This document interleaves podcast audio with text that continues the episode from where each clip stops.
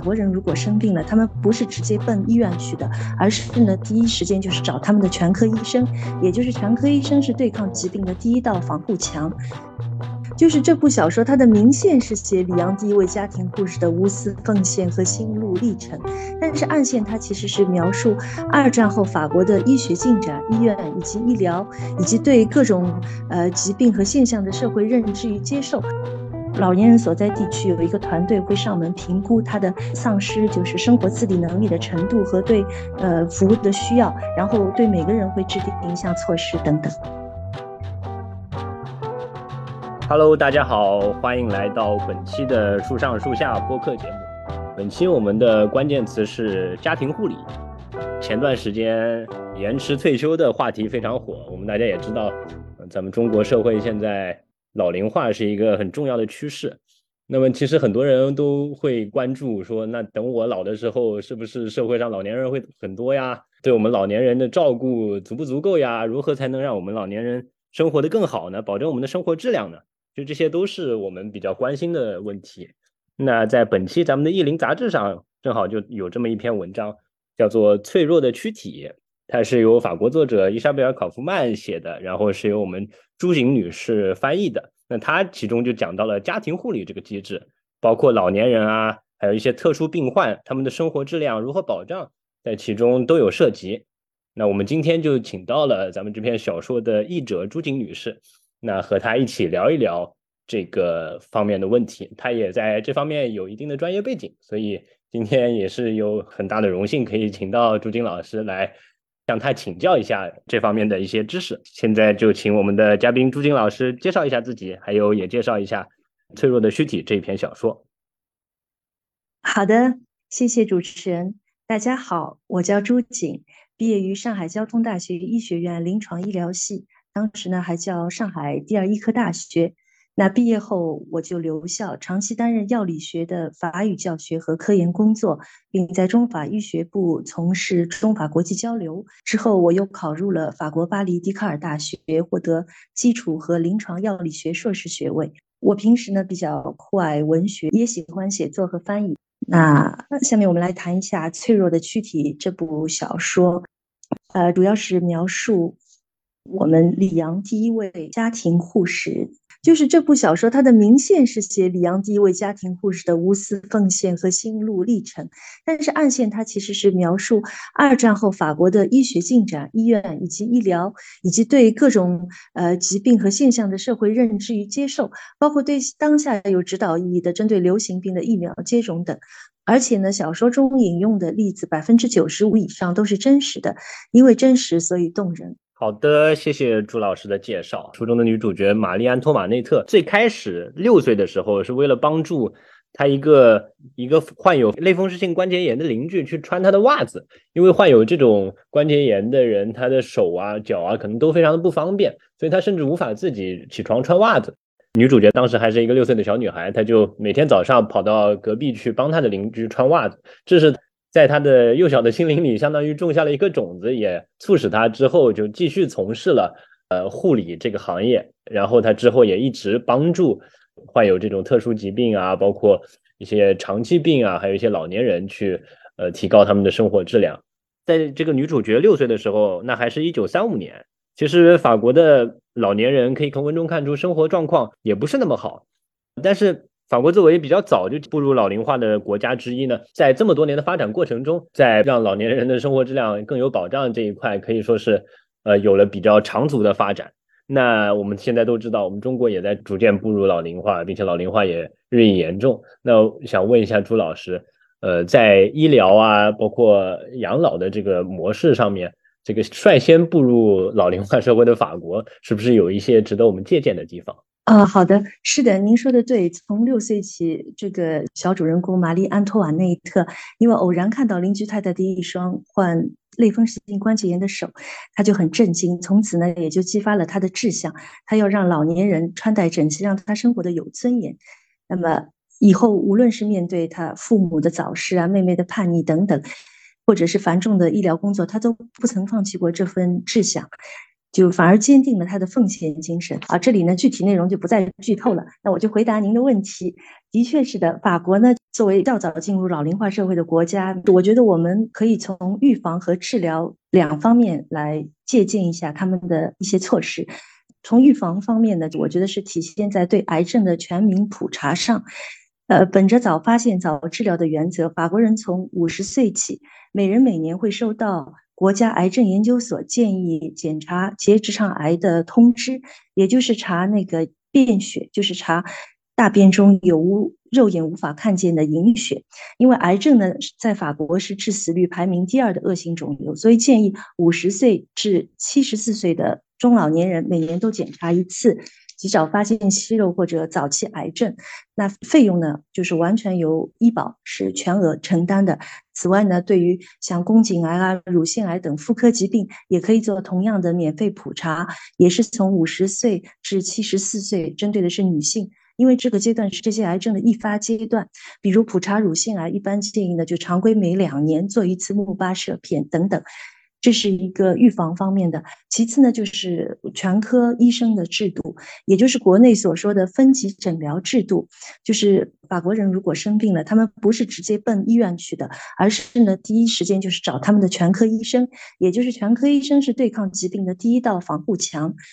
其实他也是每个人的医药专家，因为他了解他的病人啊就医的全过程，也了解他们的体质。如果遇到疑难杂症，他不能。及时处理，或者这超出了他的专业范围，他就会把病人转到专科医生那里。而专科医生，哪怕是急诊科医生，也都会把诊断和治疗过程写成小结，以书面形式转交给全科医生。所以，全科医生也是病人资料的保管员。这样呢，也可以实现就是每次治疗的资源共享。在法国，很多老年人都有跟随了几十年的家庭医生为他们的健康保驾护航。所以，我觉得这个。就是分级诊疗制度也是很可以借鉴的。再有就是，在法国，对于年龄在六十岁以上的患病的老年人或者生活无法自理的老年人等，都提供上门护理的家庭护士这项服务，也就是小说《脆弱的躯体》中女主人公的工作。如果我们有时间，还可以展开讨论。此外呢，还有一些法令法规，就是加强呃，比方说对老年人的护理呀，还有就是提供他们的。应该说上门的家政服务，比方说从二零一六年一月一日起，法国政府呢就又颁布和实施了一系列优惠政策，旨在帮助和加强老龄化社会中对老年人衣食住行的关爱啊，尤其是对他们就是家庭护理要去加强，以便使他们就是在良好的家庭环境中慢慢变老，提高他们的生活质量。比方说，对于无论收入高低的老年人。只要他生活失去了自理能力，只要是六十岁以上，都可以申请得到相应的补助。然后呢，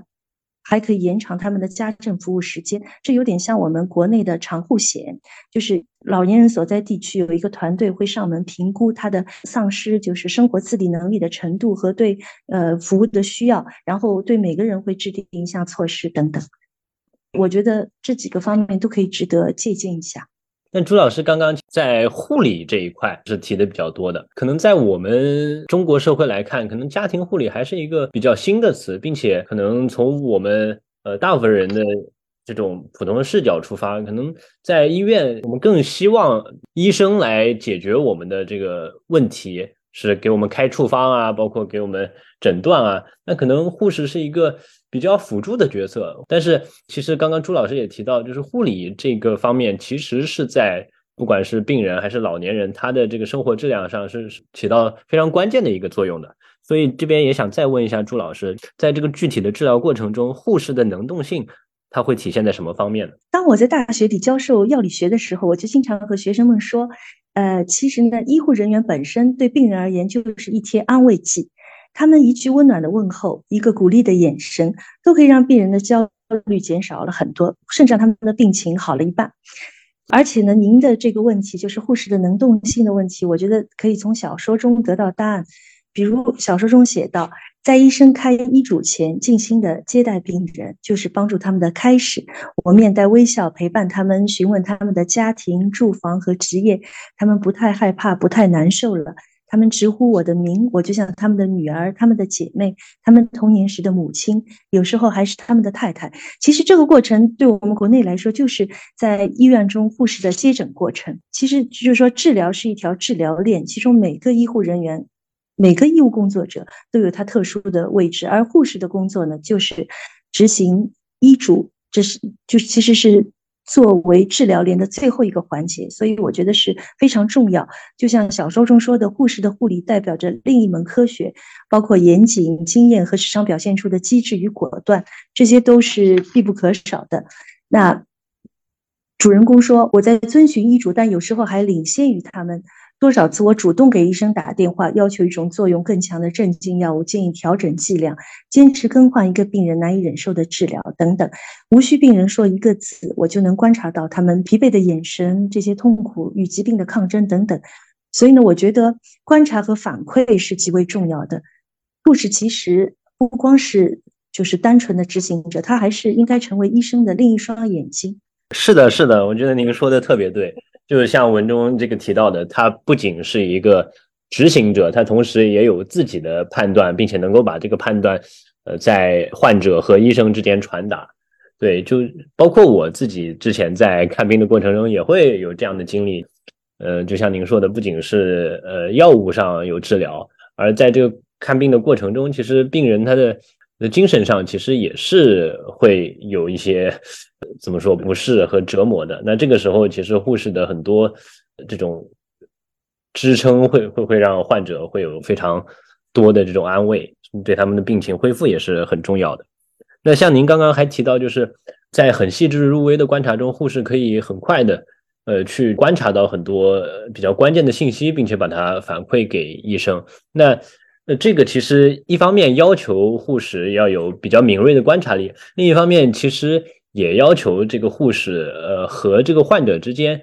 相对来说有有一定的熟悉的基础，或者是对患者的病情有一定的了解。那么像您刚刚提到的这些，这女主角在从事。这个行业的时候，主要还是通过在家庭上门护理的这种呃模式。那他上门可能到一个患者家中，他不会是一次，他可能会几次。尤其是对这些患有长期病的患者来说，他可能会频频的在每次这个患者需要护理的时候，他会定期去探访。那他这样就可以更好的去得到这个呃病人的信息，也更熟悉这个病人的病情。那这种机制可能。对我们来说，相对还是比较陌生的，所以就想请问一下朱老师，能不能再给我们详细介绍一下家庭护理的这种模式？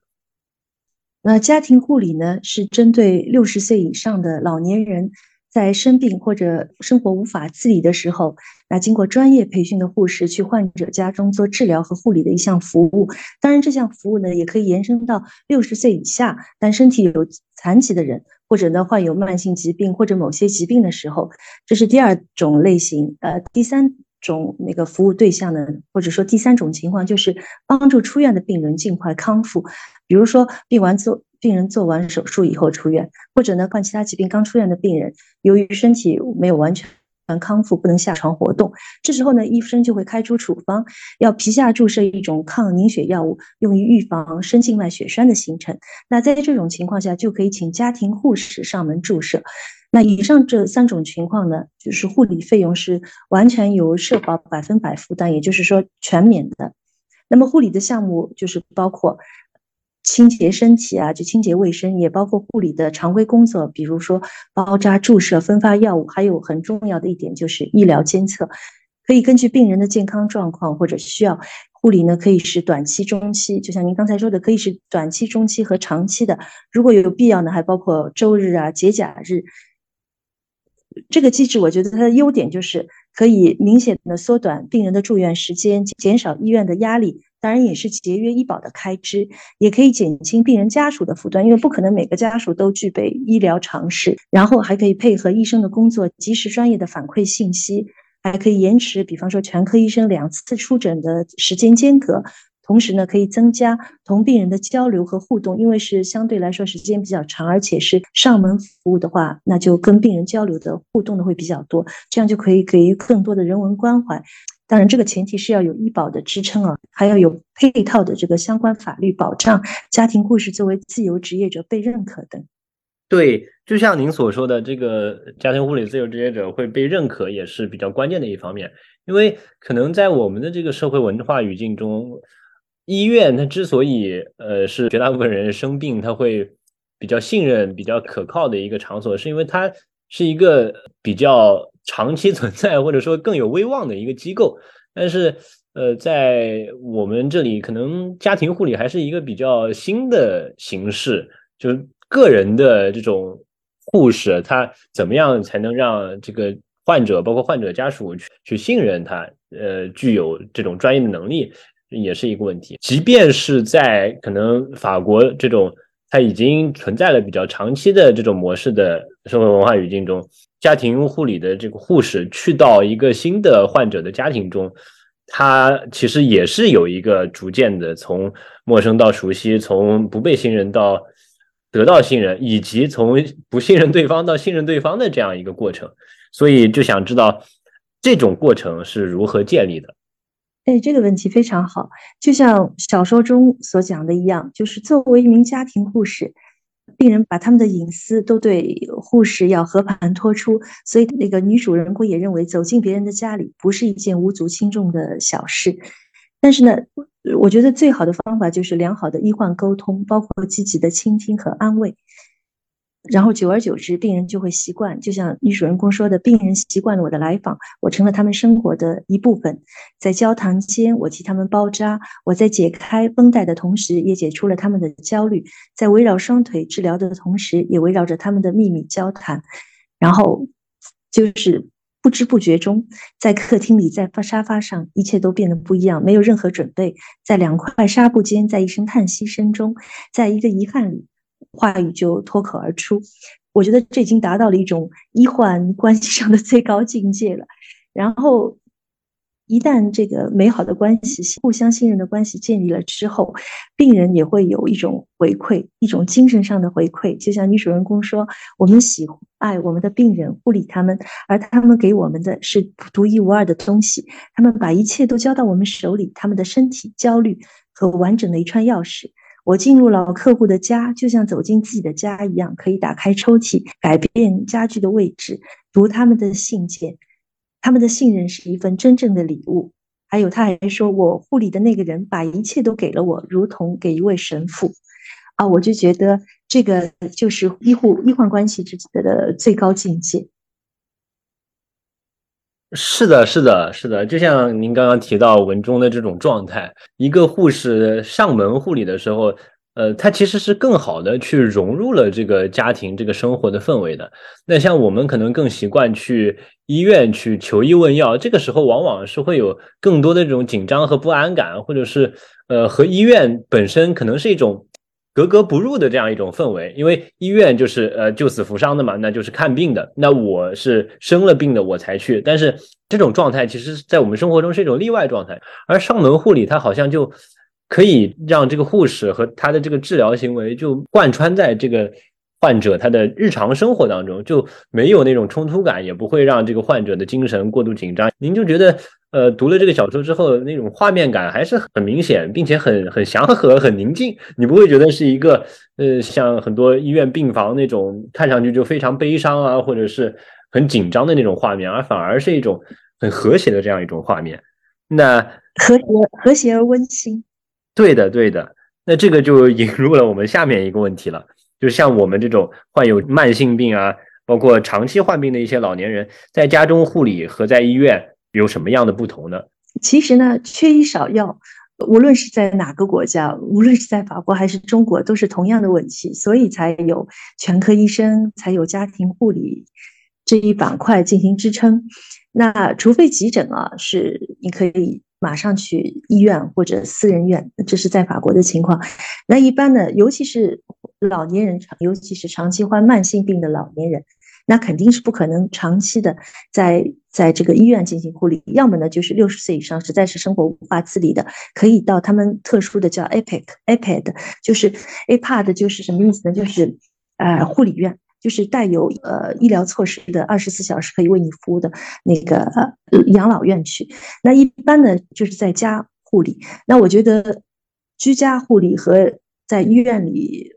患慢性病老年在医院里治疗还是大不同的。首先，我来讲一下居家护理的优点啊，那就是第一就是环环境好，对不对？就是老年人在自己熟悉的环境中，第一是他的养病非常安静，可以安静的休养，而且还是更有安全感。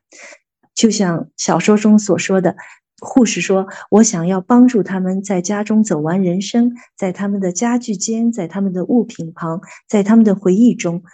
呃，所以我想能在家中受到护理呢，对老年人来说都是一种莫大的安慰。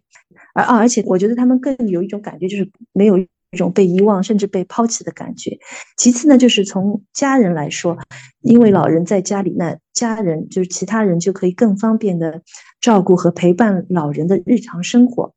还有一点呢，我觉得也很重要，这是从我们医学角度来讲，就是可以避免医院的交叉感染。当然也有不利的缺点了，比方说，第一就是老年人是独居的，那么这个时候如果出现了这种意外、突发病情，不病情突然。加重了或者事故了，那后果肯定是不堪设想的。这是无论在中国还是在法国都常有发生，就是不少老人独居老人是在去世几天以后才被发现。那么这种残酷的事实也是存在的。呃，第二点呢，就是我刚才也提到过，就是。大多数的家属他们是缺乏基本的医疗常识的，他们不能够准确的评估老人的身体状况，也不能够像护士或者其他医务人员这样是用呃专业的方式去监测老人的情况，尤其是无法对老人就施予急救，那么这时候是不利于他的疾病的，也不利于他的康复。最后呢，就是照顾老人，大家都知道，尤其是。久病的老人，那肯定是需要几个月，是一个长期的过程啊，需要几个月、几年，甚至十几年。那么，这是一项消耗体力和精力的工作，你要不离不弃的陪伴身边，这对家庭来说都是一个巨大的，甚至极大的挑战。所以，纵观以上的利弊，那么。就需要配备完善的医疗保障，要有近在咫尺的家庭医生和家庭护士的保驾护航，才能让病人和家属都安心。其实，在法国，因为我们今天围绕小说是在讨论的是家庭护理，其实，在法国除了家庭护理之外，还有更高级别的叫家庭病房，以及家庭支撑或者说是呃居住保障、居家保障。这个三大板块就是家庭病房、家庭护理、家庭支撑。这个三大板块就是构成了家庭医疗的坚实后盾和支撑，为这个家庭医疗就是提供了保障。好的，谢谢，太清晰了，朱老师。那我 我我这边还有一个问题啊，就是在这个小说中，其实还提到了一个让我觉得很感兴趣的点，也是小说中这种。一直持续的这种平静温馨的这种氛围中，比较有冲突意味的一些事情，就是女主角在上门护理一些精神疾病的患者的时候，就有一些精神疾病的患者，他可能会有一些攻击性行为啊，比较狂躁啊，但是他们在家里接受这个女主角的家庭护理，嗯，最终当然还是从这个狂躁最终转向了平静，然后女主角也成功克服了很多困难。那我这边就特别想了解的是，那他们作为这种精神疾病的患者，他们在家中接受这个上门的护理的时候，那对这个护士啊，包括对这个护理的过程有什么更高或者更特别的要求吗？以及这样一些可能在平常人看来会更具有危险性的患者，除了把他们送入精神病院，他们在家中呃接受这种上门的护理，是不是也是一种可实现的路径呢？啊，好的，这些都是很有意义的问题啊。因为在我翻译相关内容的时候，我还特意打电话给女主人公，就是玛丽安·托瓦内特。她今年已经是九十三岁高寿了，但是她思路非常清晰。我就想向她核实，问她哪里来的勇气，敢于只身走进这群特殊病人的家中。然后她就回答说，其实精神病人呢是很敏感而脆弱的。他们呢，在默默的观察别人的一举一动，在这个时候千万不能入却，否则他们会抓住这个弱点来吓唬你。所以呢，就是自身的淡定和平静是非常重要的。这是您的第一个问题。您的第二个问题是什么？就是除了送入精神病院之外，还有什么铺路？哦，就是很可惜啊，就是我不是专科医生，虽然也在读大学的时候学医学的时候也学过精神病学，还去精神卫生中心实习过，但是这是都是学生时代掌握的理论知识啊，所以今天呢，我只能以有有限的医学知识粗浅的回答您的问题，只是提供参考而已啊。那我觉得书中讲到的精神病都是非常严重的心理障碍。比方说他提到的精神分裂症啊、妄妄想症等，那么我想首先是和其他疾病一样，治疗原则都是早发现、早诊断、早治疗，所以呢，千万不要讳疾忌医。然后呢，我认为患者就是在治疗一段时间之后，尤其是康复期，如果自觉症状好转的话，而且呢，经过专家的评定，就是可以回归正常的生活的时候，我觉得这时候是完全可以就可以走出家门去正常上班的。比如在法国，我就认识一位双向情感障碍的患者，双向情感障碍就是说是躁狂抑郁症患者，他就一直坚持工作，已经几十年了，除非就是发作的时候，他就会住院。一段时间也是一两个星期，所以我觉得关键呢，就是说是这种工作，他的工作量、工作节奏、工作强度是不是适合他？那么在法国企业当中的管理层都非常重视职工的精神健康，比方说法企常说的就是 burnout，burnout 就是指过度劳劳累或者压力导致的身体和精神的崩溃，这时候就要。积极的去咨询，积极及时的去咨询心理医生或者专家，及早的干预和疏通。还有呢，就是家人的支持也是非常重要的，他们是患者最坚强的后盾。像小说中提到的，就是二战期间的一位前抵抗组织运动成员，叫勒内，他就是一个重度抑郁症患者。虽然那个女主人公成功的解决了他的一次自杀倾向，但是如果你不及时的进行医疗干预的话，他会再次的自杀。所以，一个包容的社会肯定是有利于精神病人的康复的。啊，还有就是世界卫生组织呢，其实也统计过，在每八个人中就有一个会患上就是不同程度的精神问题，轻度的。比方说，我们都知道的焦虑啊、失眠啊、抑郁等等，所以呢，这个问题应该重视。但是最重要的就是千万不要讳疾忌医，应该及时的进行心理疏通。好的，谢谢朱老师。对，就像朱老师 刚刚说的，这个小说中还提到了，呃，其中有的患者是前法国抵抗组织的成员。因为文中的这个玛丽安托瓦内特，她其实是确有其人的，现在已经九十多岁了，真的就像朱老师所说的，呃，她的这个职业的生涯可以说就是一部，呃，法国现代的呃护理啊，或者说是医疗这个制度的一个发展史。然后这个主人公也是非常非常坚定、非常有爱心，并且非常有行动能力的这样一位充满能量、充满力量、充满魅力的女士。那其实这部小说它的文字当然也也非常优美，得益于作者和咱们的译译者朱老师。对，所以这里还是很很推荐大家去阅读一下这篇小说《脆弱的躯体》。谢谢朱老师给我们带来这样精彩的作品。那本期的节目就到这里啦，然后欢迎订阅我们的节目，我们下期再见，祝大家身体健康，拜拜，拜。